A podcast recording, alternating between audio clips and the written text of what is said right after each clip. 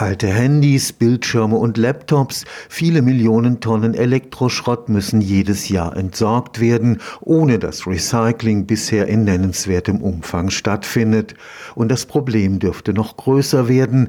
Die Zahl der elektronischen Displays nimmt zu, zum Beispiel zur Überwachung der Kühlkette bei Arzneimitteln, wie gerade aktuell bei den Impfstoffen gegen Covid-19 oder auch in der Medizin, wo Sensoren aus hygienischen Gründen nach einmal einmaliger Verwendung weggeworfen werden müssen. Speziell für diese Art der Wegwerfanzeigen haben Forscher des Karlsruher Instituts für Technologie jetzt ein biologisch abbaubares Display entwickelt. Die Entsorgung erfolgt ganz einfach durch Kompostierung. Diese Displays arbeiten mit dem sogenannten elektrochromen Effekt. Dabei bewirkt eine angelegte elektrische Spannung die Farbveränderung. So funktionieren beispielsweise die Lesegeräte für elektronische Bücher.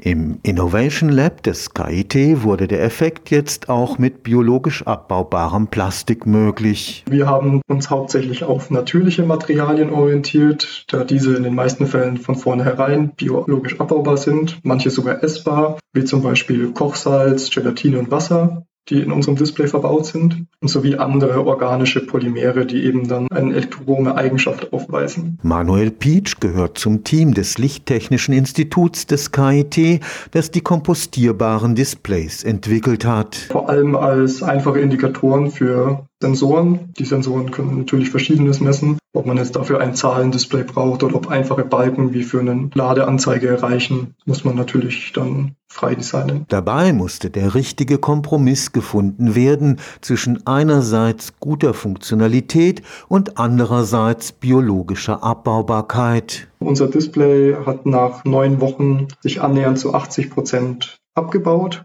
und dabei auch eine wesentlich höhere Abbaubarkeitsrate als Mikrozellulose gezeigt. Ein weiterer Vorteil ist die Druckbarkeit der biologisch abbaubaren Anzeigedisplays. Dieses organische Polymer wird gelöst, also man hat kleine Partikel in Wasser, die man dann als Tinte verwenden kann und letztendlich funktioniert das genauso wie der Tintenstrahldrucker daheim, nur dass wir in unserem Fall eben funktionelle Materialien drucken und keine Farbpigmente. Man kann dann sein Design am Computer einmal herstellen und dann kann das der Drucker mit diesen funktionellen Materialien drucken. Elektrochrome Displays können mit sehr geringen Spannungen betrieben werden. Und das Interessante auch an elektrochromen Bauteilen, diese Farbänderung bleibt erhalten, wenn man das elektrische Feld ausschaltet, zumindest für einen gewissen Zeitraum.